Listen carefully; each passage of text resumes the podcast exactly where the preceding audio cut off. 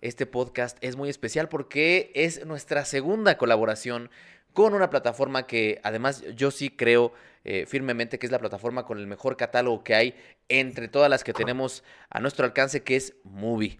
¿Y cuál es la diferencia? de Movie con respecto a otras plataformas de streaming que es contenido curado. ¿A qué nos referimos? Que cada una de las películas que ustedes pueden ver fue seleccionada cuidadosamente seleccionada a de movie. Así como ustedes iban, así lo, decíamos en Twitch, cuando ustedes iban al, blockbuster, ¿no? Y estaban ahí entre las películas con sus deditos moviéndole y de pronto veían, ah, mira, aquí está Ikiru de Akira Kurosawa.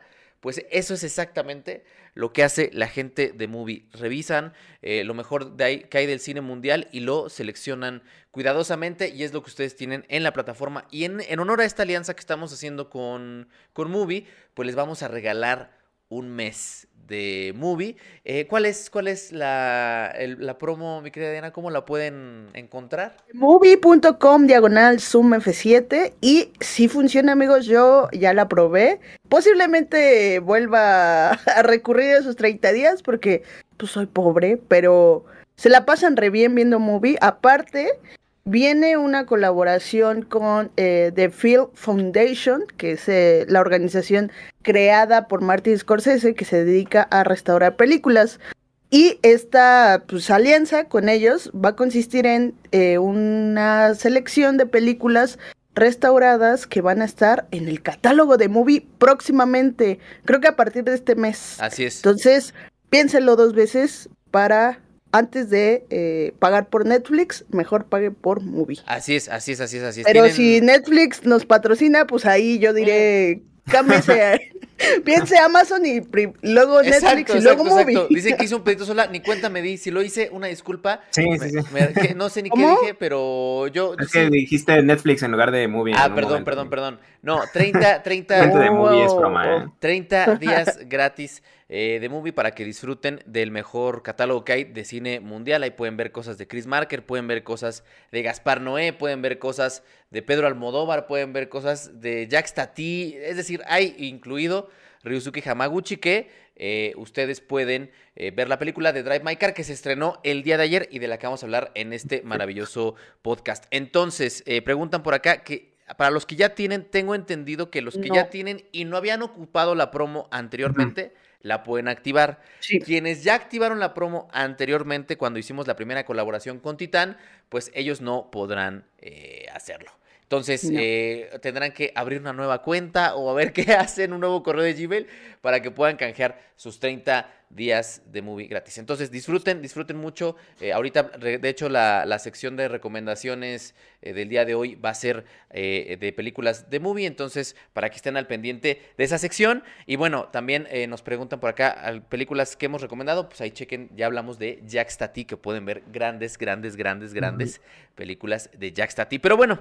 En lo que refiere, ah, y también obviamente ustedes pueden apoyar, ya sea haciéndose miembros de este bonito espacio, que eh, les recordamos que tienen podcast eh, especiales que son exclusivos, que también vamos a tener este mes, yo creo que un par. Y además también pueden apoyar dejándonos sus comentarios o sus preguntas vía super chat para que las leamos al final del podcast en esa sección. Y ahora sí, en lo que respecta a noticias, eh, lo más importante, creo que toda la semana estuvo sonando, pues el caso de Will Smith. La verdad es que ya lo... Ya lo así como sonó la cachetada, así, está sonando el tema. Así como sonó el tremendo no, sonó Más, más. sonó más fuerte. Eh, sonó el cachetadón, pues toda la semana se ha estado platicando constantemente de eh, lo, que, lo que pasó con Will Smith y Chris Rock, que a Chris Rock ya lo, ya lo aplaudieron de pie en un show de stand-up que dio, y que Will Smith, y lo último que, se dio a conocer a lo largo de la semana, y creo que es la noticia que a lo mejor y valdría la pena mencionar solo rápidamente, es que Will Smith decidió renunciar a la academia. Y también aseguró que aceptará cualquier resultado que venga de la decisión que tomen sus miembros el 18 de abril, porque además esa decisión que era lo que se anticipaba, a ver, no, no era algo, no es algo tampoco tan escandaloso, porque de hecho se estaba, se estaba anticipando que probablemente la academia lo iba a expulsar. Ahora, mucho se ha comentado de retirarle el premio, de quitarle el Oscar. En 95 años, 94 años más bien que lleva la academia existiendo, al menos en lo que yo investigué, y por ahí si alguien sabe, déjenlo en los comentarios, eh, nunca se le ha retirado un premio a alguien. Nunca se le ha quitado un premio a nadie. Miren que ahí está el caso de Kobe Bryant, que tenía algunas acusaciones muy severas, y el caso de Harvey Weinstein, que incluso ya fue procesado, y no se les han retirado sus premios. Ellos siguen manteniendo sus premios. Eh, entonces, por la cachetada, yo dudo que le quiten el premio. Yo creo que lo que hizo este señor fue adelantarse a lo que iba a ocurrir. Yo creo que la academia, la decisión que iba a tomar el 18 de, de, abril era, ¿sabes qué? Muchas gracias, estás expulsado. Lo cual, honestamente, para él, yo creo que, pues no significa absolutamente nada. ¿Por qué? Porque era un actor que tenía un perfil más taquillero, era un actor que tenía un perfil más de blockbuster, era un actor que tenía más un perfil de este tipo de estrellas que ya están en peligro de extinción que generaban muchos dólares. Entonces, bueno, él ya tiene lo que siempre quiso, que era un premio de la academia, ya lo tuvo, ya está en sus vitrinas. Y pues bueno, a seguir adelante haciendo su cine que genera muchos millones y ya no le interesa, yo creo, formar parte de la academia porque bueno, pues ya tiene lo que quería, pero no sé qué piensen como sobre esta decisión que tomó Will Smith de renunciar a la academia como uno de sus miembros. Venga, Miguel. Esta Diana quiere estornudar, salud. este, no, yo la verdad es que creo que es un tema del que se ha hablado hasta por los codos, ¿no? Creo que hay exceso de, de opiniones. Sin embargo, bueno, referente a que este Will Smith haya renunciado a ser miembro de la academia, pues realmente no sé en qué tanto le afecte más allá de las relaciones públicas, ¿no? O sea, igual y como en, en cortar en algunas relaciones o en no ser tan bien visto en algunos círculos, ¿no? Sobre todo creo que eso es desde el escándalo, ¿no? De su, de su cachetadón. Eh, pero más allá de eso, pues es que no, pues sigue siendo Will Smith, ¿no? O sea, sigue exponiéndolo y, habrá gente que vaya a ver la película sencillamente por, por él, ¿no? O sea, este, no, lo bailado nadie se lo quita, ¿no? O sea, de cualquier forma, aunque incluso le llegan a pedir el, el Oscar, la estatuilla o como la idea de, no, tú ya desganaste el premio, ¿no?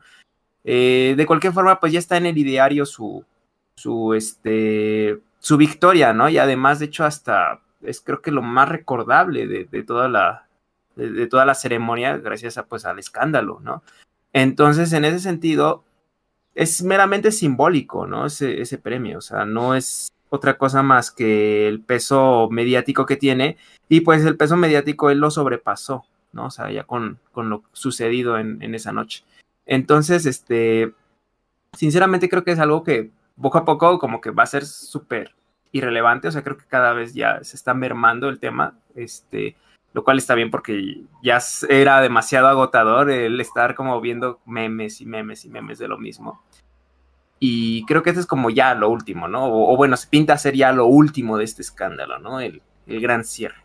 Sí, y, y, mucha gente también ya es como, ok, ya hay de alguna manera justicia por sus acciones, porque también muchos dijo que, de que se habían acercado para intentar sacarlo del auditorio. Eh, se han comentado muchas mm. cosas y finalmente, bueno, pues ya llegó la repercusión, que era lo que, lo que muchos estaban pidiendo, que era esta expulsión. Pero Diana, ¿qué opinas sobre, sobre su renuncia a la academia? Eh, pues sí, yo estoy de acuerdo con Miguel. Creo que, incluso creo que la acción de Will Smith por renunciar, incluso desde el día, el segundo día, después, de, bueno, el primer día después del Oscar, el comunicado que sacó, pues fueron estrategias de su manager, o sea, y es, este, pues buscaban apagar el fuego y creo que cuando renuncia, creo que es lo que tratan de hacer, es como de, ya vamos a apagar el fuego, sí, eh, tú acepta la culpa y te me vas un rato a descansar y luego ya regresas con una nueva película que va a ser el hitazo porque es el gran regreso de Will Smith luego de este su vergüenza en los Oscars, ¿no? Pero pues bueno, pues al final de cuentas es publicidad, es Hollywood y así se maneja, estemos de acuerdo o no. Y ahora, en cuanto al premio, yo me quedo mucho con las palabras que dijiste justo en la premiación, Jerry, que decías, qué lástima que él estuvo buscando ese premio toda su carrera y que justo el mero día que lo consigue queda opacado por eh, este, pues esta cachetada, esta acción violenta. Y no sé, yo lo veo, bueno, un psicólogo obviamente ya capacitado diría que es, también es un pedo de este autosabotaje, ¿no? Que ahí habrá que ver qué onda, pero pues a mí me parece un poco irónico y triste que en tu día tú mismo te opaques, eh, está muy culero, güey, no sé. Sí, completamente. Yo, yo recomiendo y reitero y lo he venido diciendo desde, desde que ocurrió, les recomiendo que vean un documental, una serie documental que la verdad se la echan en dos horas, que estrenó el propio Will Smith en su canal de YouTube que se llama The Best Shape of My Life. Ahí el señor profundiza un montón junto con su psicóloga, porque el, documental lleva dos líneas y su psicóloga dice, mira, este cuate viene de un entorno súper violento que ha tratado de sublimar la violencia de muchas maneras, incluido el humor, y creo que ahí es donde más se ve quién genuinamente es. Porque obviamente esto sorprendió porque Will Smith es el actor buena onda, que te firma todo, que, que está este, eh, siempre sonriendo y que hace muchos chistecitos y todo.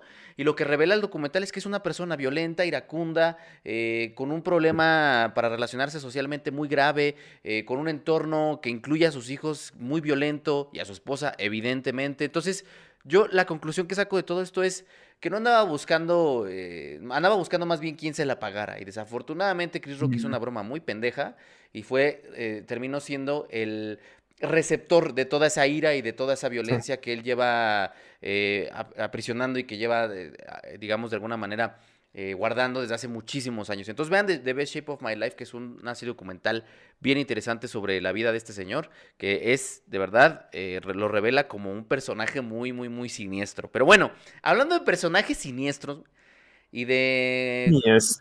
Y de, y de cosas horrendas. ¿Qué llegó a cartelera? Llegó a cartelera oh. una cinta protagonizada.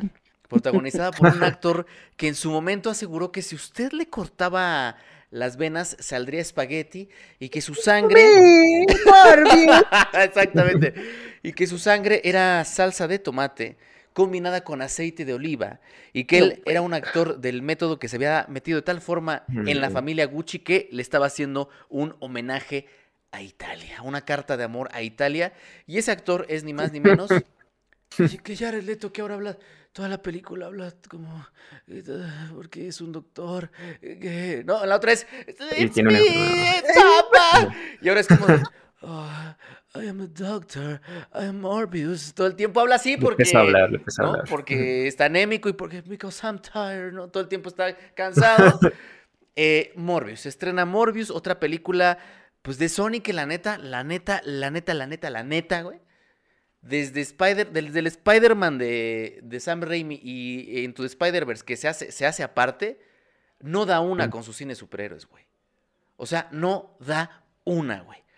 De verdad, para que uno ponga a pelear a Venom 2 con esta mamada, o sea, es una película que en estos momentos tiene 15% de aceptación en Rotten Tomatoes. Y sí, uno puede tomar una postura muy anarquista y decir, ah, los críticos son imbéciles y no saben de lo que hablan y el 16% no representa lo que es la película. Y aún así me voy a arriesgar a gastarme 100 pesos para ir al cine y ver esa cosa. No, güey, de verdad no lo haga, compa. Váyase por unos taquitos, una chevechita y póngase a ver Morbius ahí donde encuentre en Torrent, lo que sea, porque de verdad se va a divertir más y no va a gastar tanto dinero. Yo Así es. Eh, Morbius, en términos generales, porque yo, o sea, de verdad, yo sí les enseñara mis anotaciones de Morbius y yo solo tengo, yo, tengo, yo tengo mala, horrible, ni la vean. Esas, es mi, esas son mis anotaciones. Vaya, son mis eh, anotaciones de Morbius. Cualquier crítico te diría grande. o sea, yo, yo genuinamente no tengo nada más que decir, güey. No, pues es que, o sea, hay, hay una... Yo antes de verla veía mucho en Twitter que decían, los medios gringos que decían, es que está, llega tarde, llega muy tarde, es de 2003, se siente la película vieja. Y yo no entendía por qué, ahora lo entiendo. Ahora lo entiendo, porque esa trama ya la hemos visto un, chingo de veces, y no solo la trama, sino los personajes también ya los hemos visto. El doctor, este, obsesionado con la cura, eh, voy a dar spoilers, evidentemente, porque así lo hemos decidido aquí, que películas malas sí las vamos a desgranar para hundirlas más en el barro. Eh, el mejor amigo que resulta ser su enemigo, o sea, wow, no me esperaba eso. sí, güey. Ah. sí. Esto, esto con spoilers porque no mamen, güey. No, O sí, sea, es- no es vayan. estamos haciendo un favor. Ustedes, Drive My Car, sí, no, les aseguro que voy a tratar de no. Pero esta sí. Yo sí voy a spoiler. Ah. Nah, no. Bueno, va a contener, va a contener. pero no, o sea, y entonces sí está muy vieja la, el guion está muy viejo, incluso la dirección, y no porque la vi grabada de un teléfono se ve horrible. porque Creo no, que eso porque no íbamos a pagar por ver esa No, mamada, ni madres, y que me encierren, sí que no, no es cierto, no me encierren, por favor. no, pero es que además la calidad, o sea, le quedaba perfecto porque sí se siente así, güey. Se siente como una película fea, de verdad está fea. La actuación de Jared Leto, de verdad, eh, no sé de dónde le ven lo buen actor. Yo I'm lo veo como decíamos, I'm sobreactuadísimo. I'm always Ajá. tired. I need blood. Ah, Puta madre, toda la pinche película. No, además, o sea, yo, yo justo, justo esto que mencionabas, que creo que un poco mezclando con lo que dijimos de Batman. A ver, algo que ya todo mundo, Vox Populi, todos en el universo sabemos de dónde viene Batman y por qué Batman es Batman. Ya sabemos que mataron a sus papás, güey. Ya lo sabemos porque ya vimos la versión de Nolan, porque ya vimos la versión de. Sí, exacto, con todo y Claxon, Sí, la versión de te Tim dio la razón. Ya, ya vimos todos los Batmans, güey. Y en todos los Batman nos cuentan que este güey se le murieron sus papás y por eso está enojado con la vida. Ya lo sabemos, güey. Sí. No necesitaba Matt Reeves darnos media hora de cómo Batman en la infancia le dispararon a sus papás y trae el trauma en la chinga. No lo necesita porque ya lo sabemos, güey. Porque- Está en el ideario colectivo. Exacto, porque además el cine superhéroes ya está tan avanzado que ya las pinches historias de origen más choteadas que los 15 capítulos que existieron del Chavo del 8 y que se hicieron en todas sus versiones, remakes y lo que sea, ya no las necesitamos. Entonces, empieza Morbius y vemos al niño buleado, que pobrecito, que sufre, que tiene a su mejor amigo, que desde el minuto 3 ya sabemos que su mejor amigo va a ser su enemigo. Y ya sabemos que su mejor amigo se va a obsesionar con la cura que encuentra este cabrón y esa obsesión lo va a llevar a convertirse en un cabrón que lo va a querer matar a su mejor amigo. Que lleva que- queriéndolo desde hace 25 años. Y los dos tienen un mentor que ya sabemos que el mejor amigo lo va a matar en algún momento para que entonces Morbius diga, ah, no, sí lo tengo que matar. Ya lo sabemos, güey. Entonces, puta madre, ya no puedes hacer esas películas 15 años después de que se estrenó, de que se estrenó Iron Man, de que se estrenó Spider-Man, porque esas películas, o sea, llega 15 años después en su trama, güey. Es horriblemente predecible, güey. Los personajes están estúpidamente mal construidos, güey. Este, puta, es que... La- dale, dale. La, la, la, o sea, cuando se supone que nos intentan engañar con, con un asesinato, ¿no? El asesinato de una enfermera. Porque, pues, nos quieren hacer pensar que fue un personaje, pues en realidad fue otro, pero pues es tan predecible la pinche película que, Que no le ya funcionan sabes. sus tiros. No, no le funciona para nada. Y además que no Sí. tienen sentido. Tú, es como de, o sea, tú, Morbius, no sabes si mataste a esta enfermera. ¿Cómo no vas a saber? No, y me o sea, encanta, es- güey. Ah, Es, es bien, No Es bien cagado que- que agarra las convenciones clichés como del mejor amigo que se vuelve malo, eh, cosa que ya estamos este, tan, tan habituados a ello hasta el hartazgo, pero ahora lo utilizan sin desarrollarlo, ¿sabes? O sea, como que dicen, ah, ok, Solo, como ajá, ya, solo está- ya es un cliché, me voy a ahorrar el desarrollo, ¿no? O sea, pudiendo este, ahorrarse quizá la presentación de los clichés, ¿no? Y mejor ahondar en un desarrollo interesante o en uno medianamente eh, eh, Creíble, tenga verosímil, creíble, que sí. tenga sentido.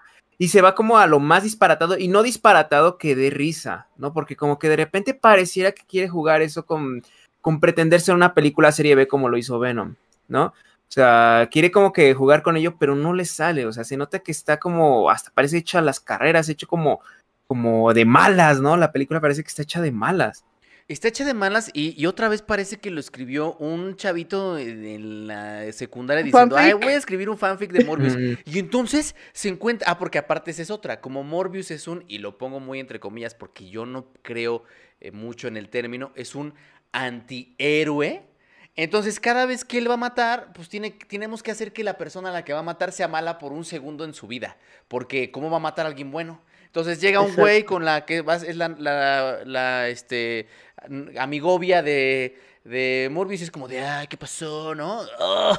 y vemos que es un acosador y un abusador y entonces, ah, ya sabemos a quién va a matar Morbius. Y luego me encanta una Sí. escena que la estaba viendo con, con Leti y se encuentra dos malandros, ¿no? Porque aparte de donde va Morbius hay malandros, porque pues necesita sangre. claro, porque es gótica, malandros. claro. Necesita sangre. Exacto, exacto, necesita sangre. Entonces tiene que haber malandros por todos lados para que el señor pueda matar sin que moralmente nos afecte que está matando, ¿no? Y entonces se encuentra dos malandros que hay medio como que atracan un lugarcillo en el que está. Y curiosamente esos malandros tienen un laboratorio secreto que curiosamente Morbius necesita, güey. O sea, y entonces lo sigue.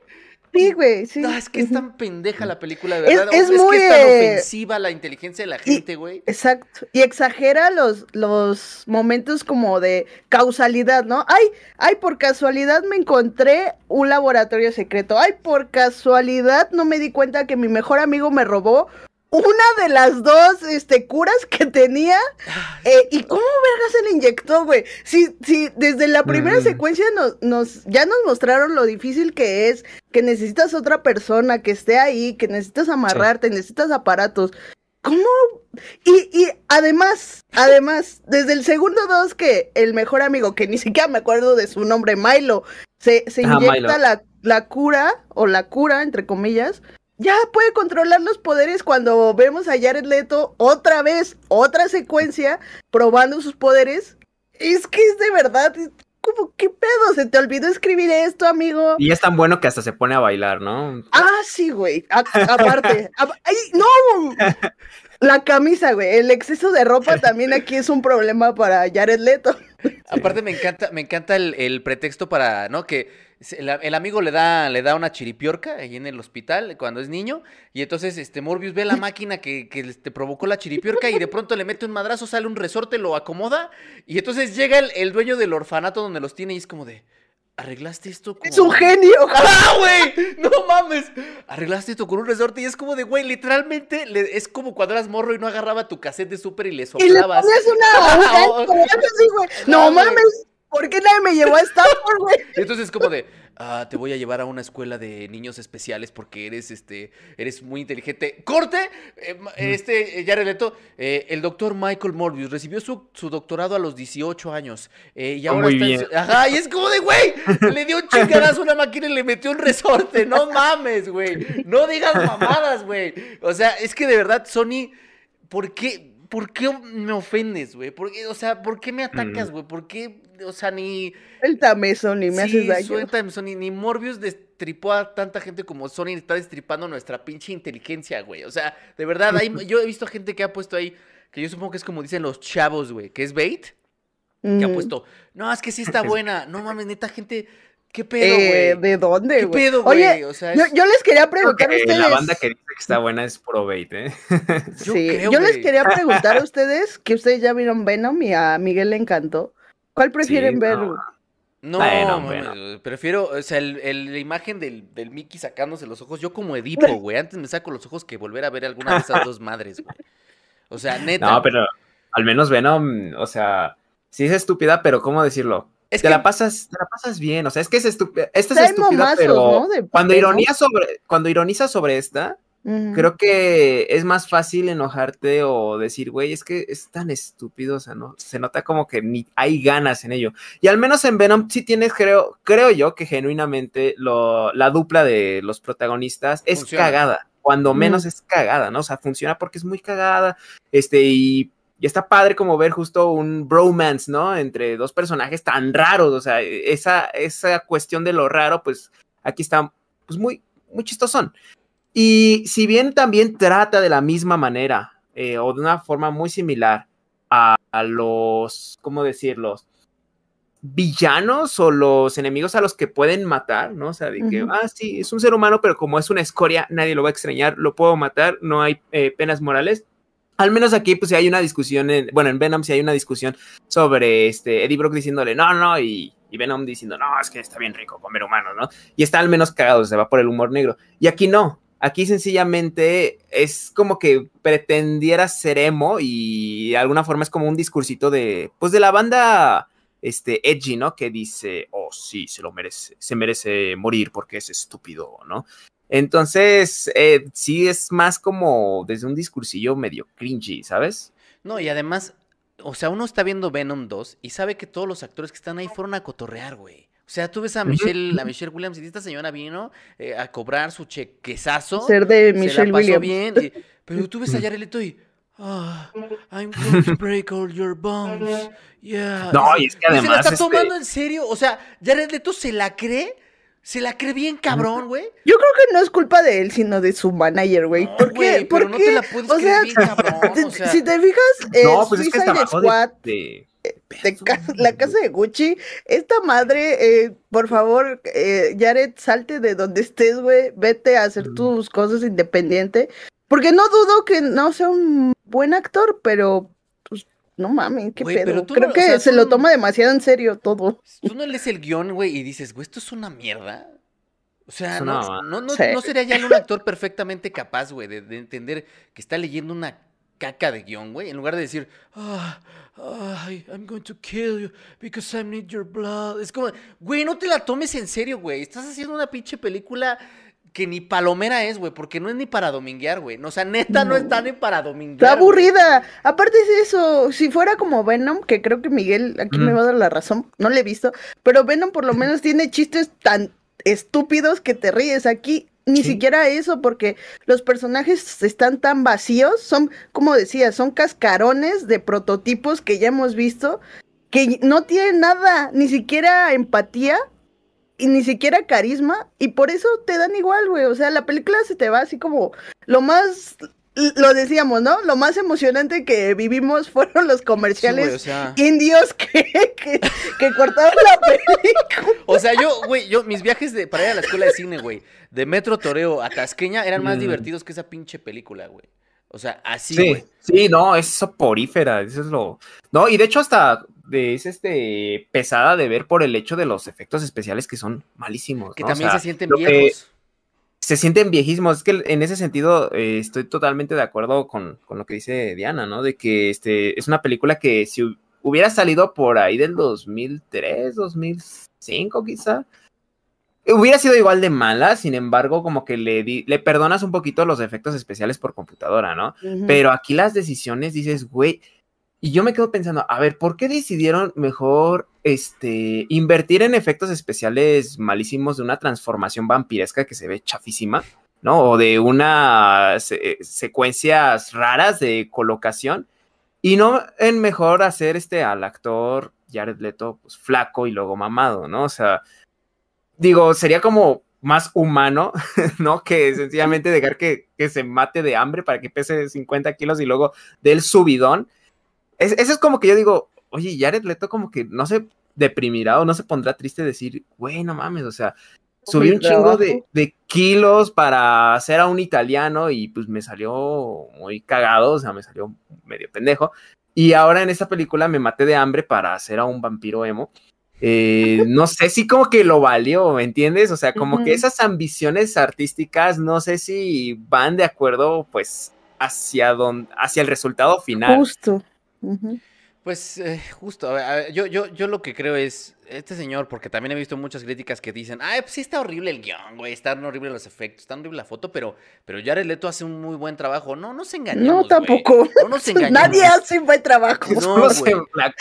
Es una, es se caricatura. O sea, es una caricatura de un personaje edgy wannabe que en esta escena donde se encuentra el laboratorio secreto que encontró siguiendo un par de cabrones, le rompe las manos a un güey y de, oh, this is the, the phalange and this is the sé qué. Y es como de, uy, güey, no, no, no, Ujú. qué, qué edgy, güey, qué, uf, qué cool eres, güey. Yo, me está, yo, yo Sí, estaba diciendo. Dios mío Ujú. bendito, porque todos a los morros se les hace cool estas pendejadas, güey. O sea, de verdad, yo, mi conclusión es, vean, no, o sea, vean este Chilangolandia, güey. Oh. o sea, neta, güey. Va- Sí, vean, de hecho, me la pasé mejor con Chilangolandia. o sea, que- neta, vean Chilangolandia, güey. Vean, es más, güey, pónganse la No hora sé, pico, güey, y se la van a Ah. pasar mejor que viendo Morbius, güey. O sea, a ese nivel, Mm. o sea, de verdad. Sí, no. No, la película salió muchísimos años después de la época en la que tuvo que salir. No Sí. tiene razón de ser, ni siquiera las escenas postcréditos no pintan ni para nada. Y, y a mí me molesta mucho que Sony, porque sabe que la película está horrenda, su respuesta fue, pero va a salir un Spider-Man. Hay un Spider-Man de los que tú viste, hay uno que pertenece a este universo. Ay, qué asco. Es como de, güey. No, y que sea Andrew Garfield, ¿no? Para ya, o sea, Sí, que parece que para, pues, para eso. Es que como mencionan a Venom, ¿no? Desde el y ya mencionan lo hecho en San Francisco y leen el Daily Google. O sea, como que más bien parece del universo de, de, de, Venom, pero no sé, es que estoy como un poco conflictuado porque, por ejemplo, estaba, estaba también viendo las opiniones de algunas personas que dicen, es que esto es un producto de fábrica sin alma, ¿no? Este, un, un producto de estudio. Si, sin embargo, es, ajá, exacto, es como, oye, pero pues todas las películas de, de Marvel, o sea, seamos sinceros, están hechos así. Sin embargo, esto es como un producto súper defectuoso, ¿no? Este es como el producto que no pasó el control de calidad, ¿no? Y salió así como que se les pasó el revisarlo. Uh -huh. es, ese es el mejor, lo mejor que he escuchado sobre la película. Es un producto de fábrica que no pasó este, el, el, control, la, de el control, de calidad. Pero ahí está, en salas, acaparando todas las salas, como pinche siempre. Diana, ¿quieres dar alguna conclusión sobre...? que yo... Es darle un golpe a la pantalla. Yo... No, eh, pues si quieren verla, véanla amigos, pero la verdad a mí se me hace ya una falta de respeto de Marvel, Sony, decir, pues les vamos a dar esto, ya lo que sea de, lo que salga es ganancia. Creo que eso tampoco debería de ser, creo que también tendría que tener, perdón, tantito respeto por los espectadores de Marvel, eh, y no lo están teniendo, o sea, ya uh -huh. desde Shang-Chi, a mí siento que me están queriendo ver la cara de estúpida más de lo que ya me lo veían en años anteriores con Avengers y todo eso. Entonces, tus aguas nada más. Eh, no se dejen engañar por quien diga que está buena, no está buena. Quien diga eso es que tuvo junket o quiere algo. O lo está troleando. O lo está, está troleando, exacto. Así es, así es. O, lo, o, le odia, le odia, ¿no? Y quiere verlo Exacto, y quiere verlo torturado ahí así. ¡ah! Tirar su dinero a la basura.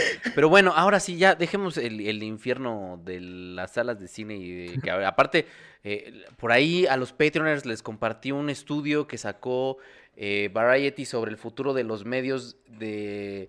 Eh, sí, los medios en general.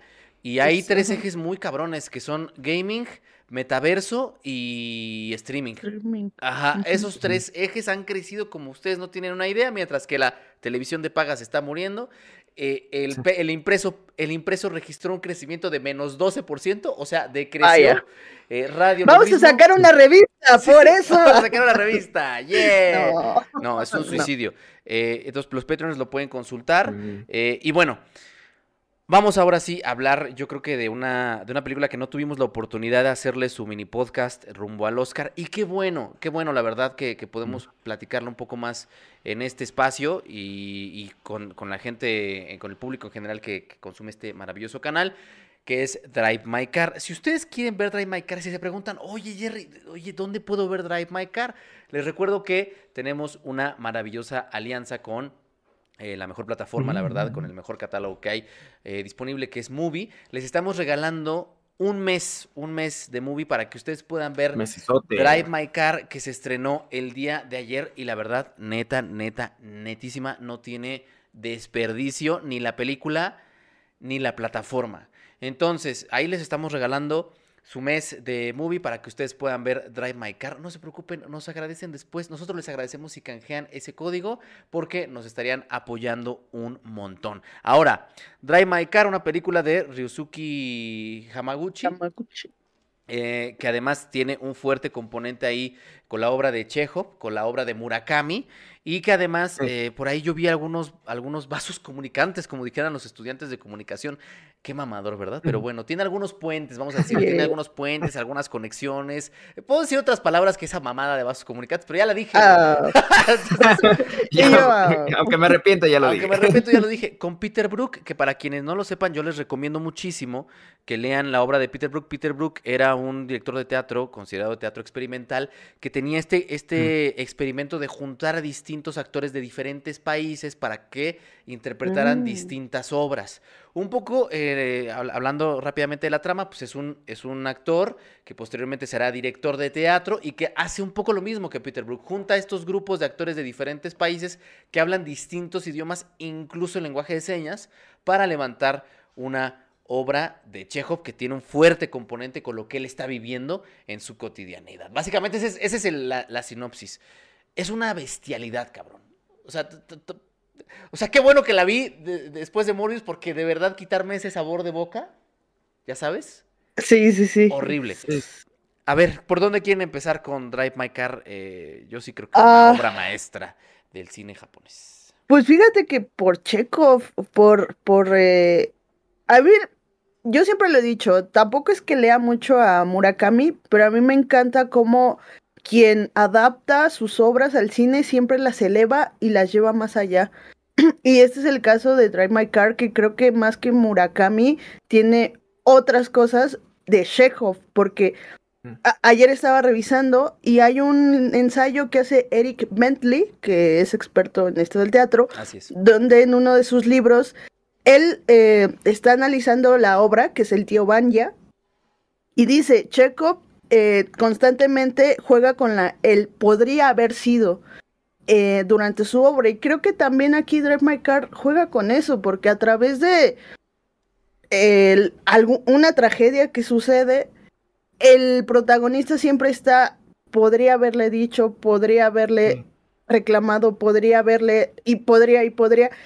Y esa es la frustración que también manejan los personajes de, de Anton Chekhov por no poder decir lo que piensan y por eso viven infelices. Y creo que ese es el viaje de una persona que es sumamente infeliz a partir de la tragedia que le pasó por no haberle dicho a, a la persona lo que pensaba, tanto bueno como malo. Y entonces el, el director siempre, el, bueno, el director dice que esta película es sobre el amor y sobre el dolor, o sobre el grief, que grief El es duelo. como pena, ¿no? Duelo. Y creo que sí, efectivamente. Y aparte de eso, creo que es algo bien bonito porque es como el proceso creativo o artístico te ayuda a superar este duelo. Eh, y para mí es sumamente, bueno, es sumamente conmovedor cómo lo hace y cómo llega a, después de tres horas, que como a Miguel y yo lo platicamos justo el viernes pasado, no se sienten esas tres horas, de verdad, no, no. se Sí. Te lleva así como el carro, como el, el protagonista dice que se siente volando en el carro, así te sientes con Sí, esta película de Gamaguchi. Gamaguchi. Eh, pero pues nada, eso es lo que yo pienso. Y- Personajes complejos que no son juzgados ni son satanizados y simplemente ves el proceso de duelo. Y ahí Ya, está, eh, eh, eh, dentro de los puntos que comentaste, era algo que yo quería hablar porque para mí tuvo que haberse llevado todos los premios habidos y por haber. Evidentemente eso no, va- no va a ocurrir a los que estuvo nominado, porque además es una premiación gringa. Pero tiene, tiene un tema eh, que a mí me llama muchísimo la atención. Para quienes les interese la teoría de guion y todos estos temas, bueno, pues ahí está Eric Bentley, que lo mencionó Diana, tiene un libro que forma parte de la bibliografía de mi curso que se llama La vida del drama, The Life of Drama, que es un librazo en donde pueden aprender un montón de cosas, pero también está Layo Segri, ¿no? Layo Segri que eh, escribió el arte de la escritura dramática, y por ahí hay, un, hay, un, hay una parte en la que se habla de los tipos de conflicto. Hay muchos tipos de conflicto, pero hay uno en concreto que él sujeta muchísimo al teatro, que es el conflicto estático. Ojo, que un conflicto estático no avance no significa que no exista. Y una de las cosas que menciona Layo Segri es que el- la, clásica representación de un conflicto estático es la pareja que ya no se ama, pero que sigue siendo pareja. todo el tiempo se están peleando, eh, ya no se quieren ver, pero se ven, ya no quieren estar, pero están. Pero entonces es estático porque no resuelven, no lo llevan a una resolución, ni, ni, este, ni lo hacen avanzar, ni lo resuelven, no hacen absolutamente nada y se quedan. Y mis alumnos constantemente me preguntan, oye, güey, pero a ver qué onda con, con los conflictos estáticos. ¿Cuál es ese ejemplo de esa película de conflicto estático que podría funcionar? Yo creo que Drive My Car es el ejemplo perfecto de cómo operan los conflictos estáticos. Es decir, la estructura de los tipos de conflicto en, en Drive My Car es un conflicto repentino, es decir, al protagonista le ocurre algo que no espera. Y lo interesante es que a partir de ahí, hacia el, hacia el final de la película, se estanca ese pedo. O sea, se le revela algo de súbito y entonces se estanca todo. Y cuando uno cree que se va a resolver, llega otro conflicto repentino, que es eso que acaba de mencionar Diana, y lo termina de estancar para siempre porque ya no hay vuelta atrás. Ya no se puede hacer, ya- el protagonista ya no puede hacer absolutamente nada porque es prácticamente imposible. Y entonces, nosotros estamos acostumbrados, que era para donde quería llegar, a que todo conflicto que se abra se tiene que resolver. ¿Para qué? Hollywood, la, la forma de. Hollywood, ¿no? La forma de. Hollywood. ¿Para qué? Para satisfacernos a nosotros, para dejarnos tranquilos, para decir, ah, ya, puta, qué bueno, se resolvió. Ya me pude ir a mi casa, me voy a dormir, ya Morbius mató a su amigo, que ahora es un enemigo. Ya descubrimos quién es el asesino, ya descubrimos... Y, su novia vive, ¿no? entonces y Hamaguchi dice... Sí, ah, sí, porque aparte la novia la muerde, pero no la mata, porque es la novia y hay que continuar Porque es crepúsculo eh, Marvel. Exacto, exacto. Y Hamaguchi dice, ¿sabes qué? Sí, está padre esa estructura, pero la vida no opera así. Es Chekhov. Eh, Chekhov decía, eh, la vida no es ni trágica ni con final feliz, la vida es la vida. Exactamente. Y creo que es aquí. ¿Y cuántas veces... Perdón, nada más, Miguel, para cerrar. ¿Cuántas veces quedamos incapacitados de lograr algo en nuestras vidas? Por distintas razones. Bueno, pues es eso. Y entonces, llega, eh, además estos momentos llegan muy temprano en la película y uno se queda con una insatisfacción continua, que es la insatisfacción del personaje principal. Y eso la hace es, que es una locura, güey. Es, extraordinario porque si bien no escapa a las estructuras tradicionales, incluso dentro de las estructuras tradicionales hay algunas que son muy escasas y que se ven muy poco en el cine. Y este es un ejemplo perfecto de cómo no siempre hay que resolver los conflictos, no siempre hay que ir en una progresión en ascenso hasta el clímax y a partir de ahí, no siempre es así. Y eso es bellísimo.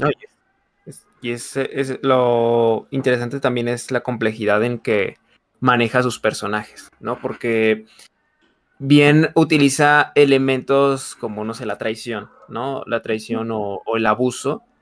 Este, sin embargo, no lo matiza entre blanco y negro, ¿no? Entre personajes este, crueles, ¿no? O sea, bien podría irse por ese, por ese nivel. O sea, creo que hay por ahí un personaje que, que bien podría ser como incluso hasta el antagonista perfecto, ¿no? O sea, cruel, despiadado, que vemos que incluso hasta, no sé, va a manipular a otra persona, ¿no? Sin embargo, no se va por ese lado, porque esa sería la salida fácil, ¿no? La salida satisfactoria. Y de repente nos encara con un, con un diálogo, con un este, o sea, que, se va desarrollando poco a poco, ¿no? Entre la confianza entre este personaje y nuestro protagonista. Y es casi como si nos hablara, ¿no? a los espectadores, este, este chico.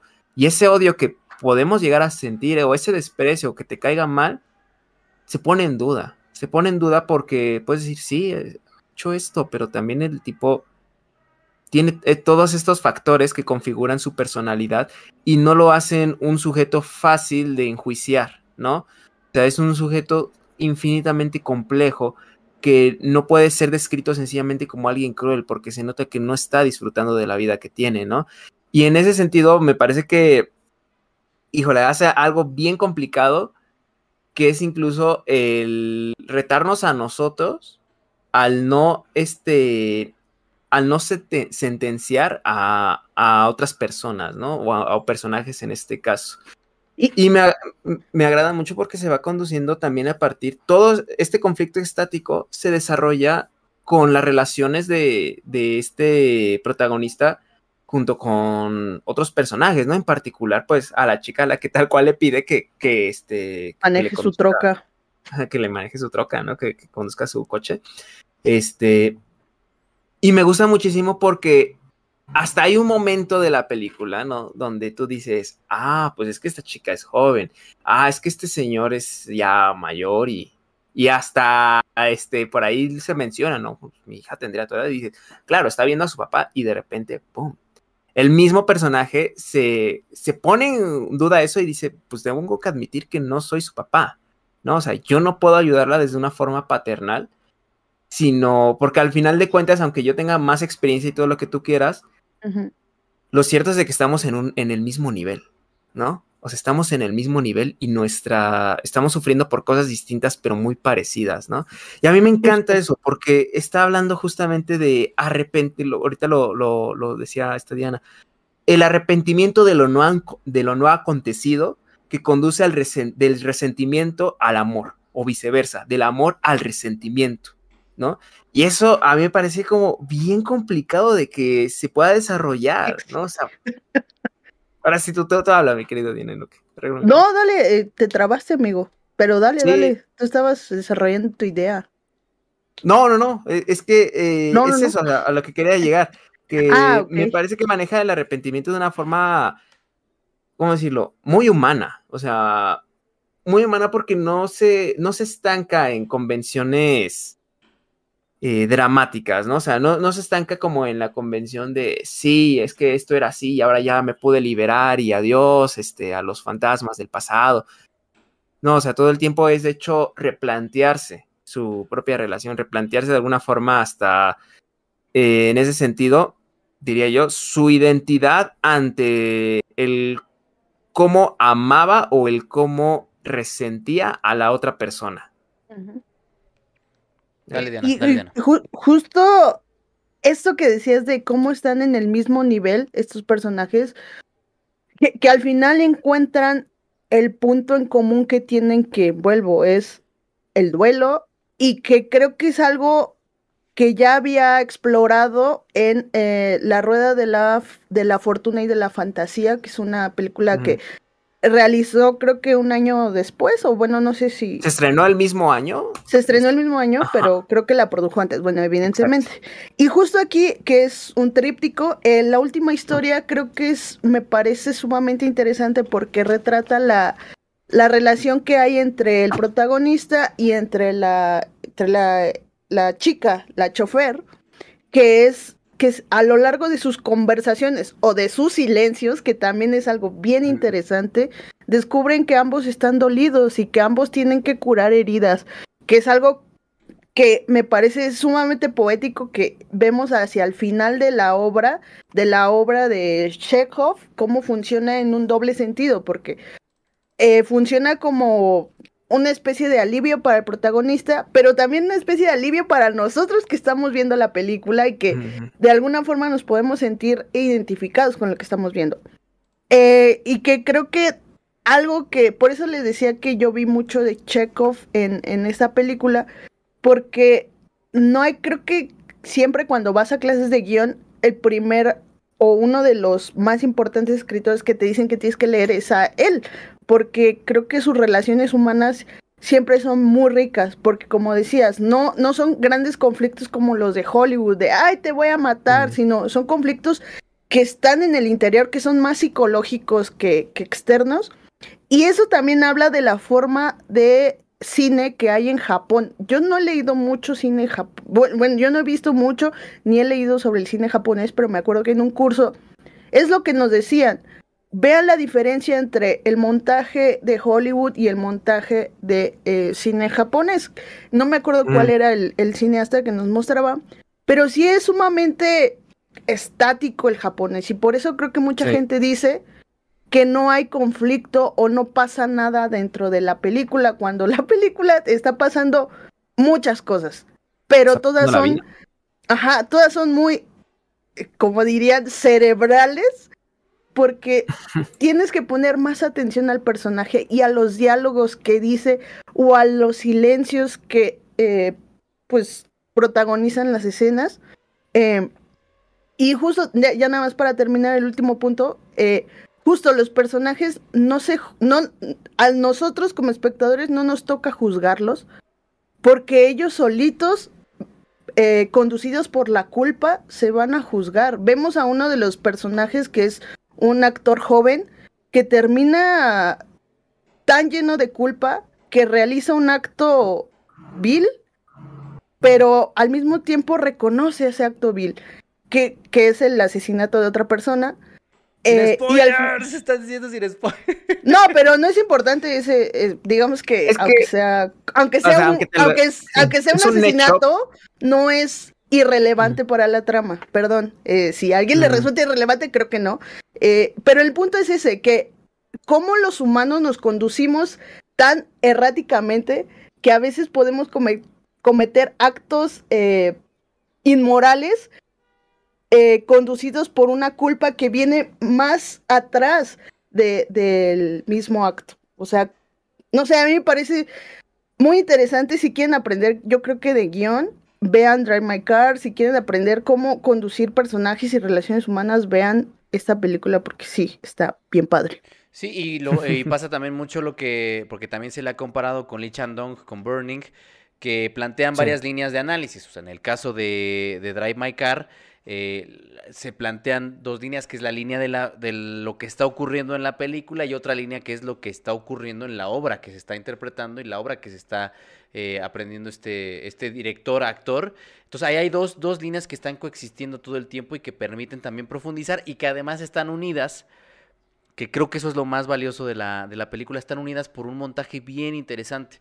O sea, ciertos paralelismos en trazos escénicos de los, de los actores, ciertos movimientos de ellos, ciertos cortes, cómo Ryusuke Hamaguchi va, va estableciendo o va conectando una escena con la otra, aunque en un principio no parezcan tener una correlación. Es decir, el montaje también eh, que ahorita que lo mencionaba, que mencionaba Diana, está toda esta onda del cine japonés, pues también recuerda a otros grandes maestros del cine japonés como, como Osu, como el propio Yasuhiro Osu, que es este cine en el que en apariencia eh, no está pasando absolutamente nada, pero que sí está ocurriendo un montón de cosas y ciertos elementos que aquí es donde, donde, híjole, es que es, que es lo que nos, lo que nos está, lo, lo que uno aspira a hacer cuando hace cine, que es ciertos elementos que se vuelvan signos de algo.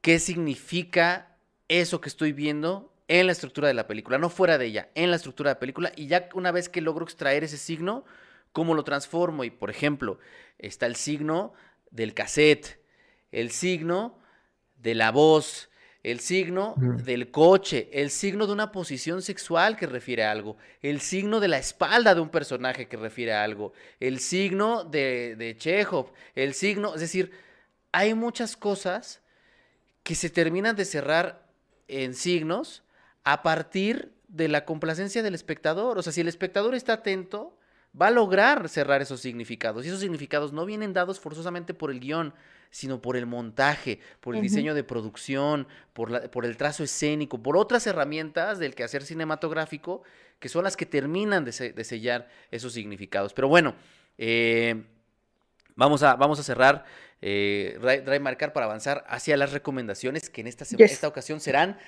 de Movie y a los superchats, porque si hay varios superchats. Muchas gracias a toda la gente que está dando. Por ahí dicen que no, hay quien no puede dar, no sé a qué se deba eso, pero si fuera general. A ver, inténtenlo. Pero, pero creo que, es algo con. A ver, pruébenlo de nuevo. Luis. Eh, conclusiones sobre Drive My Car, Diana y Miguel. Eh, sí, yo ya hablé mucho de la película. Me gustaría hablar sobre el proceso de este Gamaguchi, que me parece sumamente interesante.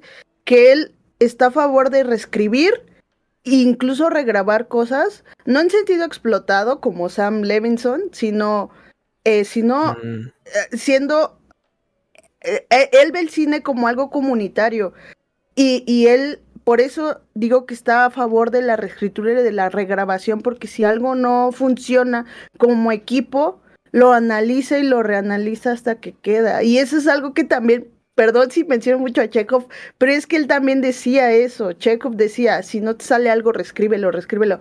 Y me habla de un cineasta que es muy humilde con su obra, que permite que haya fallos, porque él también habla, bueno, él fue este alumno de este Akira Kurosawa y él fue, él, él es muy consciente de que puede fallar y él dice, no me importa fallar, pero ese fallo me va a llevar a otra cosa y creo que se ve en su cine, no solo en esta película, sino en que es la que también vi, la de La Rueda de la Fortuna, que es un director que es consciente de que puede fallar y no le importa rectificar y no le importa darle crédito a su crew.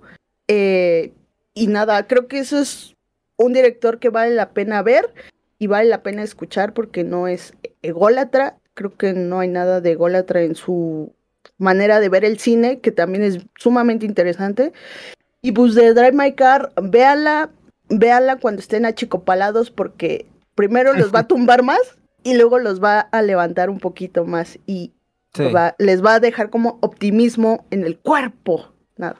Miguel. Sí, creo que es una película perfecta para acompañar diversos procesos, ¿no? Porque por ahí está la pérdida, pero también está la misma traición, ¿no? Está también este desde el amor hasta la misma maternidad. Creo que pasa por diferentes, este, mm, pues por diferentes temas y a final de cuentas su desenvolvimiento es tan humano, es hasta cierto punto tan cotidiano que se convierte en un espejo, ¿no? Es una, es una de estas películas espejo emocionales, ¿no? Porque es fácil verse identificado con distintas situaciones, pese a que uno quizá no sea un exitoso este, actor, ¿no? Como, como lo es este señor, un exitoso director con un método famoso. Eh, el simple hecho de que esté eh, abordado, ¿no? Desde sus inquietudes más íntimas, ya nos da como diferentes herramientas, diferentes cartas como para que nosotros podamos este, sentirnos identificados y de alguna forma también depositemos ahí este, nuestra, pues nuestros dolores, ¿no? O sea, para que esos diálogos, como, como lo mencionó con cierto personaje, eh, parecen que están dirigidos de repente hacia nosotros. O sea, es una película que parece que es performática en el sentido de que pues está este, insistiendo nuestra una capacidad de, bueno, a nosotros como espectadores nos está pidiendo de alguna forma que le respondamos, ¿no? O sea, de alguna forma no solamente estamos recibiendo esa información, sino que la procesemos de cierta manera, ¿no? Creo que en ese sentido, hasta incluso su duración y hasta sus silencios sirven para eso, ¿no? Porque no es solamente un bombardeo de información tras otro, tras otro, tras otro, sino tiene silencios donde si bien los personajes están este, haciendo algo como cotidiano, como el fumar, ¿no? O sea, no solamente como para que nosotros descansemos, sino para que también descansemos emocionalmente con ellos y los acompañemos en su travesía. Esa es, una película muy humana y muy cálida en ese sentido. Completamente de acuerdo. Ya, ya para, para finalizar, pues simple y sencillamente entréguense a la película, entréguense a la obra, entréguense a Drive My Car, disfrútenla y, y, sí, sean parte de, porque a diferencia de cochinadas como Venom 2 y Morbius, Drive My Car nos exige que nos entreguemos a, ella y nos exige que formemos parte de ella y nos, nos solicita de una manera muy, muy elegante y muy sutil que formemos parte de sus signos, de sus símbolos, de su narrativa, de su eh, forma, de su fondo, de todo. Entonces, háganlo. A diferencia de, otras eh, películas que ustedes pueden ver eh, mientras están chateando en el WhatsApp y viendo Twitter, en el baño, Instagram, mientras están echando un Morbius, este pues esta no, esta no. Les, les, está solicitando que formen parte de ella y esas son las grandes eh, obras. Pero bueno, en esta ocasión las recomendaciones de la semana pues son de una plataforma de streaming que elige su eh, contenido a mano y que hace un proceso de curaduría pues muy, muy, muy, muy dedicado, que es Movie, a quienes les agradecemos otra vez confiar en nosotros para continuar con esta colaboración y también a la gente que canjeó su código, les estamos regalando un mesecito. Un mesecito para que puedan disfrutar de todo el catálogo de Movie. Eh, muchas gracias también a toda la gente que canjee ese código. Es muy importante para nosotros para seguir haciendo esta colaboración eh, con ellos. Pero bueno, ¿qué recomiendan de, de Movie, Diana, Miguel? A ver, yo de movie les voy a recomendar. Justo alguien en el chat decía, recomienda Playtime de Jack Tati y pues ya lo había recomendado yo. Ajá. Pero. Yo lo iba a recomendar otra vez, pero ya la No, no pueden quemar. a ver, no, no, no, no, no, no, no, espérate, es que déjame hablar. Está construyendo, viejo. Déjame hablar. Que llamar otra vez a recomendar que vean lo que quieran. No sean así. No, no, no, no, no.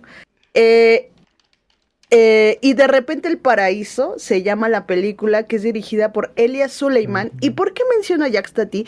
Porque en esta película hay mucho de Jack Stati eh, el personaje básicamente se vuelve un protagonista de una película de Jack Stati porque eh, Elias Suleiman, que se interpreta a sí mismo, buscando huir de Palestina, obviamente todo eh, sugerido, no hay nada explícito porque es una película muy soft, viaja por países, bueno, viaja a la ciudad de Francia y va, viaja a la ciudad de Nueva York buscando un lugar seguro eh, que no tenga nada que ver con Palestina. Y lo que va encontrando es que, pues Palestina no, no puede alejarse de él. O sea, él puede huir de Palestina, pero Palestina nunca va a huir de él por muchísimas cosas, entre las cuales están, pues, que básicamente el mundo se comporta igual de crudo que lo que está viviendo en su país. Hay racismo,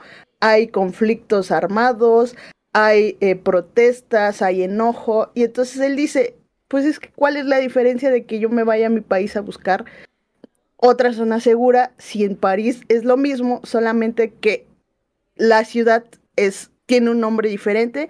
Y aunque la trama suena un poco eh, desalentadora, la verdad es que es muy entretenida por, precisamente porque el personaje que interpreta eh, Elia Suleiman es callado, es también un poco como Woody Allen, torpe, neurótico, pero no habla. Es, es este. Y, y obviamente que no hable y que no exprese y que nada más reaccione con los ojos, eh, lo meten en problemas a donde quiera que vaya y problemas pues muy divertidos, muy hilarantes y, y nada, véala, de verdad este, es una película muy, muy ligera a pesar de los temas que retrate y sí te deja reflexionando sobre, sobre cómo tu nación siempre te va a acompañar, pero aparte sobre cómo el mundo se está manejando. Así es. Y en lo que, en lo que Miguel sigue buscando en el catálogo, yo justo. No, No, no, no, yo tengo mi. Miren cómo. Sí, Yo sí sí la tengo mi tiene, sí pero ahí dice It Must Be Heaven. Yo iba a recomendar, o más bien. No voy a- mames. Yo también Ya, voy a recomendar It Must Be Heaven de Suleiman, porque además tuvimos la fortuna, Leti y yo, de verla en un, en un festival. Ficunam? Que yo no iba a decir el nombre porque pues, les valemos madre. Pero Ay, bueno, sí es cierto, tienes razón. Diana se le va el No, olvídalo, lo vimos en Cuevana, lo vimos ya en lo dijo, Cuevana. la vimos en, en Ficunam en una función eh, especial, que fue la función de inauguración, si no mal recuerdo. Y uno de los temas eh, que constantemente uno se pregunta es que, de verdad, y, y la razón por la que también uno tiene que agradecer a plataformas como Movie, es que este tipo de cine, verga, no llega. Y entonces yo le decía a, a Leti que a mí me hubiera encantado en su momento cuando se estrenó It Must Be Heaven, que, ¿cómo, cómo, cómo dijiste en español? Que justo yo no, no me acuerdo cómo se llama en español. Sí, de repente el Y paraíso. de repente el paraíso de este director palestino es que es muy difícil encontrar es- ese cine y, y obviamente no se estrena Ah. en salas y no llega y, No. y entonces uno tiene que agradecer cuando esos esfuerzos se dan y si no mal recuerdo Y aprovecharlos. porque además eso es importante esa función de prensa de Ficunam debió ser en 2019 2000 Una previa, ajá, al COVID. Por eso Mm. mencionaba a ese festival, porque es bien curioso, porque no, fue... 2020 ¿no?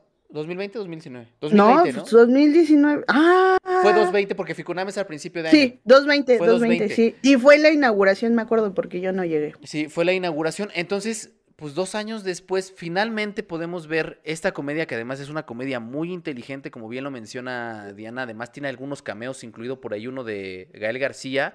Eh, es, Es- es un personaje estoico, es un personaje que. Una de las cosas que platicaba con, con Leti en aquel momento es que él es un observador. Y nosotros somos como los observadores que lo observan a él y lo que él está observando. Entonces, él es un pretexto nada más para llegar a distintos lugares y presenciar qué es lo que está ocurriendo en esos espacios.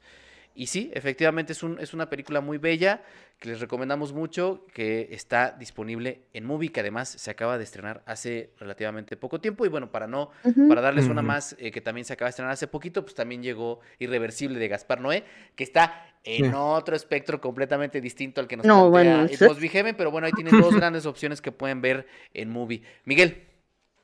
Pues justo quizá como más en un espectro cercano a Irreversible. No, bueno. este, Yo les quiero recomendar, no sé, que la verdad estuve pensando en recomendarla, pero me parece que es también bueno este, ver este tipo de, de películas que generan tanta controversia. Eh, la casa que Jack construyó eh, Uf. del 2018 de Lars von Trier, este, creo que es la última que ha hecho, ¿no? Hasta ahora. Es, es una película bastante difícil de. Incluso como de, de ver, ¿no? O sea, no, no diría disfrutar porque de hecho creo que no va por ese lado. Eh, sin embargo, tiene como diferentes planteamientos por los que. que parecen estar provocando al espectador una, eh, una especie de troleo, ¿no? O sea, de repente hay ciertos comentarios que juegan entre la misoginia o juegan entre más bien la este, sensibilidad del espectador. Me parece en ese sentido que tiene bastantes referentes, es como junta muchísimos referentes tanto de literatura, de, de- un ensayo, ¿no? De ver el asesinato como una obra de arte, a incluso jugar con las convenciones de una persona con TOC. Ajá. Y hace una mezcla bien interesante, ¿no? O sea, hace una mezcla bien interesante que también es este, se podría como relacionar con una metáfora, pues, del personaje descendiendo a- al infierno, que inmediatamente después la película justo te la expone, ¿no? De, de una forma, pues, básicamente literal, ¿no? Eh, este Gerardo escribió y editó un, un video ensayo de Lars von Trier. Ah, pero no, no, Pero me escribí yo. Ah, ah tú, no lo, tú no lo escribiste. Está en el canal. Fue una colaboración, no, pero es importante porque fue una colaboración con una psicóloga. Eh, mm. con, es, cierto, con Stephanie. Entonces ella lo analizó desde la parte eh, psicológica. Yo nada más lo edité, pero está interesante, está muy, muy, muy interesante. Está muy interesante porque todas esas ideas, este, del psicoanálisis, ¿no? Porque como que Lars von Trier eh, juega bastante con elementos del psicoanálisis, se, también se rescatan en esta película, ¿no? Pero se rescatan quizá de una forma un poco más poética, diría yo, o lo alza como a la parte, este, incluso como casi eclesiástica o en, cuanto a deidades, o sea, como lo que las deidades pueden llegar este, a provocar en la humanidad, pero aquí viendo a, la deidad como un, un creador, ¿no? O sea, tal cual el director. Y no sé, y juega un poquito en, ese sentido con si hay una especie de planteamiento ególatra de su mismo director o es una crítica abierta a, sus propia, a su propio cine. O sea, un, entre un homenaje, una crítica y a mí me parece que llega más bien a una reflexión muy interesante de ver, este, pero bastante difícil de, de poder, este, ¿cómo decirlo? Pues disfrutar, ¿no? O el simple hecho de, pues, de consumir. La casa que Jack construyó no tiene mucho, creo que de que se agregó a, a Movie. Y la verdad es que cuando yo la vi en el cine, la, banda como que salió sin tener una opinión clara, ¿sabes? Eso, eso a mí me agrada, cuando como que llegan y tienen que comentarla porque si no, no la pueden digerir. O sea, es una película que en ese sentido recomiendo. Ahí está, la casa que Jack construyó It Must Be Heaven y por ahí Irreversible. Las pueden ver todas en el catálogo de Movie. Y si ustedes no tienen una no, no, han pagado, digamos, la membresía de la plataforma, pues les estamos regalando un mes eh, con ese código que estamos poniendo ahora en el chat para quienes lo vean eh, después, pues métanse ahí al super chat, a los chats, perdón, y ahí debe de estar el código o eh, a ver si lo cuelgo en algún comentario para que puedan canjear ese mes y puedan disfrutar de este catálogo en Movie. Y muchas gracias también a Movie por seguir confiando en nosotros para hacer estas bonitas campañas. Pero bueno, vámonos también a la parte en la que ustedes apoyan a este maravilloso podcast que es en los super chats. Entonces voy a poner la cortinilla. Vamos para allá. Super super chats productores del podcast. Productores del podcast. Ahí está, estamos de vuelta para ver los superchats. Eh, los tienen ahí en pantalla. No sé si quieran leer eh, Diana el primero o, Miguelón el primero. Diana. Ah, Ángel uh, dice, para que a mil, please, de salida los veo después y da 20 pesotes. Pero, ¿qué crees, eh, Ángel? Eh, no es aquí. Gracias por apoyarnos, pero eh, si quieres apoyar a Camil, pues lo mejor es este apoyarla directo a su página de donadora, que no sé si Jerry la pondrá por ahí. Ya, ya, la puso. Muchas gracias. Quien quiera apoyar, de verdad, eh, ya casi llegamos, pero todavía falta mucho. Así sí, sí, sí, hay que darle con todo. Y estamos como cuando estás haciendo las últimas cinco lagartijas y ya no puedo, no, dale todo. Vámonos, ahí es donde más ganas te tienes que poner. Estamos a 14 días de terminar nuestra campaña de financiamiento. Si ustedes quieren coproducir un cortometraje animado, eh, que además en el cual ha participado o está participando gente que ahorita está dirigiendo largometrajes. La primera directora de un largometraje animado en la historia de México participó en los storyboards de este cortometraje. Un cineasta de cine animado que estuvo nominado al Ariel participó. Gaby Cermeño. Hay mucha gente muy talentosa participando ahí y ya estamos en el 71%. Entonces, si en estos momentos los 133 personas que están aquí no se hagan, no se vayan, los estoy viendo, pasan a donadora y dan 100 pesitos subimos al 78%. Entonces, venga, eh, muchas gracias a todos por el apoyo. Miguel, eh, la membresía. Sí, este Emanuel Mata eh, se ha hecho miembro por cuatro meses y él dice otros 15 minutos de lo grande que es Batman. Morbius, ¿qué? No, no quise decir caca, pero le, le faltó. le faltó una caca. o Morbius caca, ¿no? O sea, estoy, estoy bastante de acuerdo.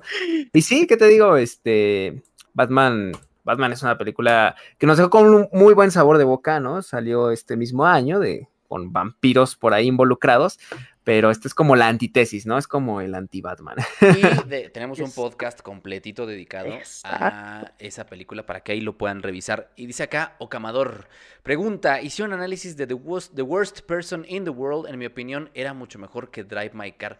Yo no la he visto.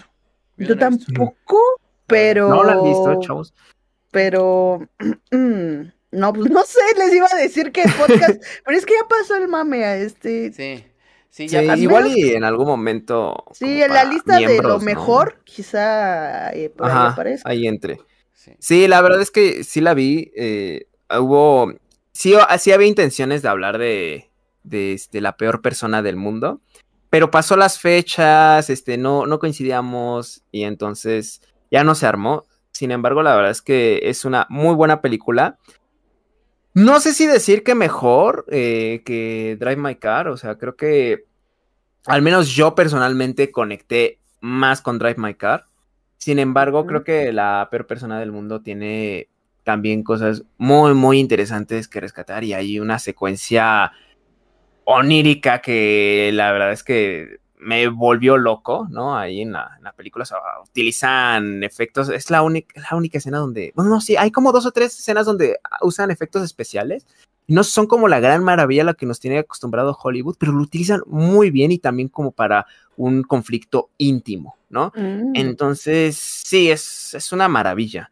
Yo no, todavía no las pongo a pelear, ¿no? O sea, creo que sí se darían un buen tiro. O sea, si las pusieran a pelear, este, pues una de las dos tendría que morir. Ah, No, no, o sea, la verdad es que son una maravilla, o sea, ambas, ¿no? Vámonos con la Pueden- siguiente. pueden convivir. Bueno. Aaron Orozco, muchas gracias por eh, hacerte Gracias. miembro otra vez. Muchas, muchas, muchísimas gracias. Recuerden que así también pueden apoyar al canal y acceder. En estos momentos ya hay como seis o siete podcasts exclusivos, entonces ahí los pueden ver. Eh, Diana, échate este de mi querido Luis.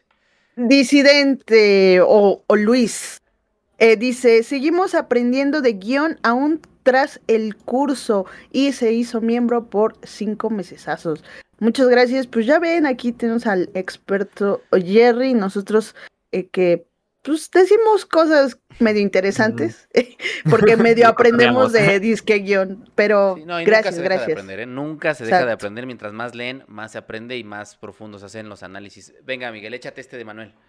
Emanuel Mata otra vez nos apoya y nos dice: Drive My, Drive My Car es el enjuague vocal después del órgano reproductor de su preferencia, que fue Morbius de Sony. Por la ausencia, han pasado meses de Bondrier. No, decía, decía sorry, sorry, no de sorry.